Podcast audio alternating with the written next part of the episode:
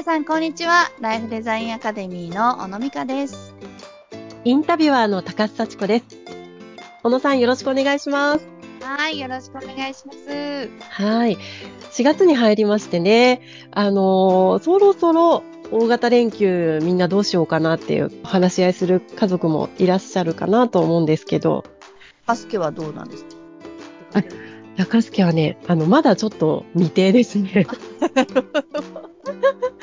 そう、あの、夫の方がどのぐらいお休み取れるかなっていう感じで、まあ、子供たちとね、まあ少しでも、学校もそんなに連休のことってなかなかないのでそ、うですよね。まあ、少しなんか思い出に残るようなことができればいいかなと思うんですけれども、小野さんはどうですか？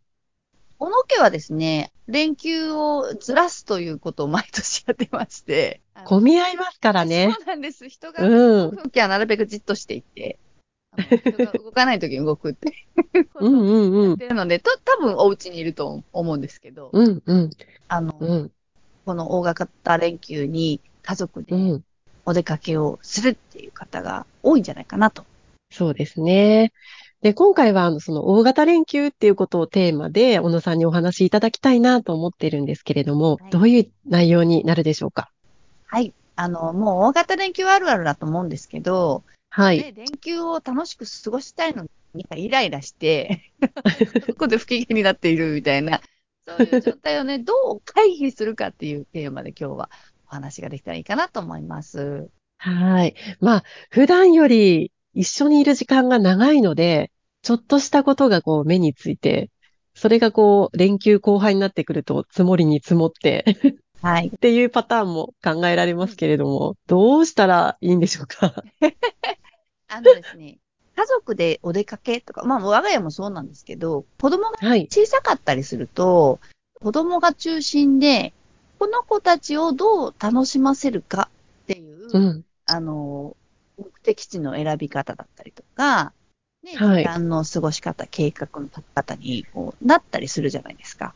なりますね、やっぱり。うん。まあ、それはもちろん素晴らしいことなんですけど、はい。結局、こう、家族の原点ってやっぱ夫婦なので、はい。お互い休みだったらやりたいことってあると思うんですよ。うん。うん。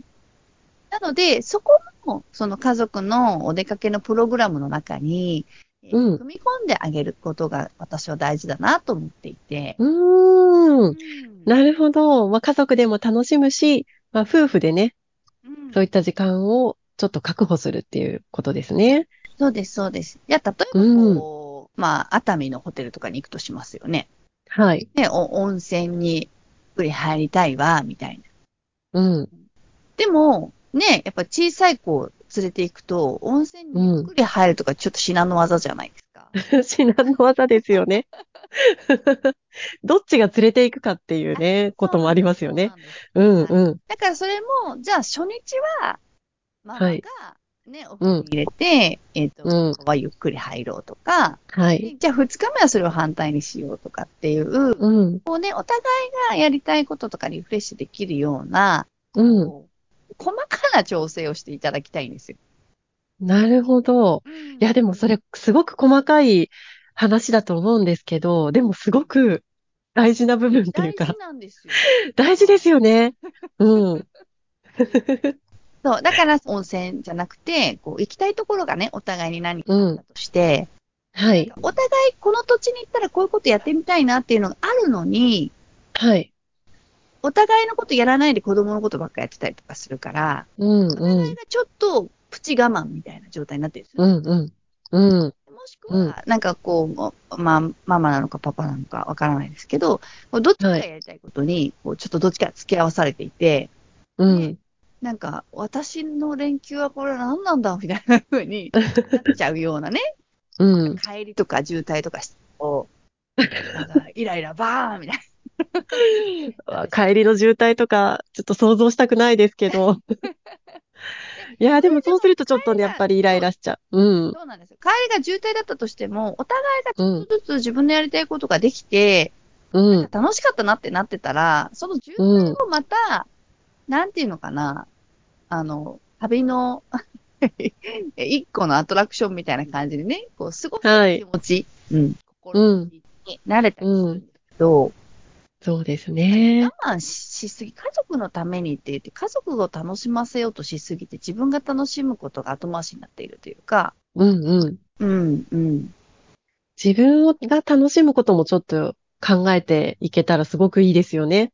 う。そうんなんです、そううなんです。その心の持っていき方っていうか、ね、そうなるために、じゃあどうやってこうやりくりしようかってなると、やっぱり夫婦で話し合うっていうところですかねそう。です。連休どこに行くっていう話は皆さんね、すると思う。うん。で、大体ざっくり決めるじゃないですか。この日はいここ、何時頃ここに出発して、うん。こうん。こに泊まって、で、次の日はこういうところに行って、みたいな、こう、ざっくりとした流れは決めるんだけど、はい。その中で自分たちがじゃあどこに自分の楽しみポイントを見つけてやるかっていうところまでうは、ん。そういう頭がないから、うん。うん。あの、あとはなんかお好きなようにみたいなね。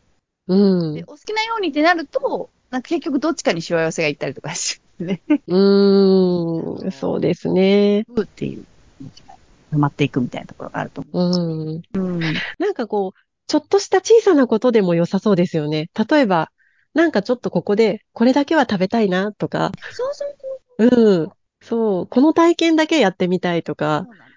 ちょっとこう夫婦で、あの、お互い意見を出し合って、一つずつね、実現できたらいいですよね。はい。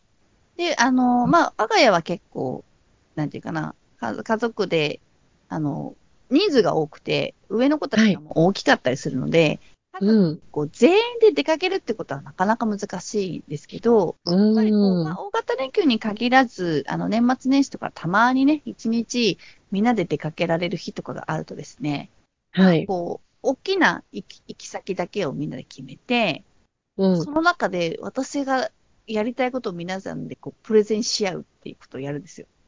ええこれが、ここのお店に行きたいとか、これがやりたいとか。はいじゃあどういうふうに組み合わせたら、これ、うんみんなが効率よくね、その一日で全部それができるかみたいなことを考えたりとか、うん。全員でやるとちょっとさすがに時間的に無理だから、じゃあここまで行ったらここで二手に分かれようかみたいなことを。でやっておくと、まあそれぞれが一緒に出かけるという体験もできつつ、まあそれぞれが楽しい時間を過ごすってこともできたりとかしてですね。うんうんうんうん。修学旅行みたいな感じになるんですよね。ええ みんなで行って、現地でいや、いいですね。で時間待ち合わせしてまた集まってきてみたいなね。うん。やっぱそこでちょっと意見を出し合うっていうのがポイントになりますよね。なんですよ。そう。なんかやっぱり、うん。楽しむためのイベント、時間うん。で、ね、まあそれを計画するんであれば、うんそれぞれが何をしたいのか、ね、それぞれがどう楽しみたいのかみたいなところをですね、聞いて、それをどうやって実現できるかっていうことをですね、働かせるというのも、まあ楽しいんじゃないかなって。うーん。なんかあの、どこに行きたいとか言ってくれないとね、やっぱりわからないので、うんうんそれ言ってくれたらそうやって、あの、じゃあこうやって組み立てていこうかっていう話ができますもんね。そうなんです、そうなんです。だから、あの、まあ、こういうことを話すと、あの、クライアントさんなんかはですね、うん。大きな行き先だけ、まあ、夫婦で決めて、うん。で、ガイドブックとかを買ってきますよね。はい。ガイドブックをバーンと置いて、えお子さんたちに、これを見て、えーうん行きたいところをいつまでに選ぶように、みたいなうん感じで、うんう子供が、わあ、楽しそう、これもやりたい、これもやりたい、みたいなところに、うんペタペタ付箋を貼っていったりとかして、うん。ね。で、あの、ちなみにママとパパがやりたいのはこれです、みたいなのも、こう、みんなでこう、ペタペタ付箋を貼って、そはい。こから、こう、投票でうん。決めるんだそうです。いや、でもそのプロセス楽しいですよね。あ、そう、なんかみんなで作っているっていうようなね、あの、感じになるし、うん。うん。なんか誰かに言われてついてって、なんか面白くなかったとかって言って、こう不機嫌になられるのも一番なんか、なんか誰も幸せにならないみたいな感じあると思うので。うん。またなんかこう、親だけが決めても、子供の行きたいところとか、まあ意見もね、あるかもしれないですもんね。うーん。あのー今回の大型連休、ちょっとカレンダー見ましたら、まあ5月の方は5連休なんかがあって、こう、うまく組み合わせるとかなりね、連休長く取ることができる方もいると思うんで、ちょっとね、このお話参考にしていただいて。はい。なんか、楽しい楽しい。うんあの、渋滞もまた楽しいみたいなね、そういうね時間にしていただけたらいいなと思いますね。そうですね。わかりました。皆さんどんなね、連休を過ごしになるんでしょうか。ちょっと家族のね、こと、自分のこと、ちょっとこうお話し合いをしながら楽しい連休の計画立ててみてください。小野さん、今回もありがとうございました。はい、ありがとうございました。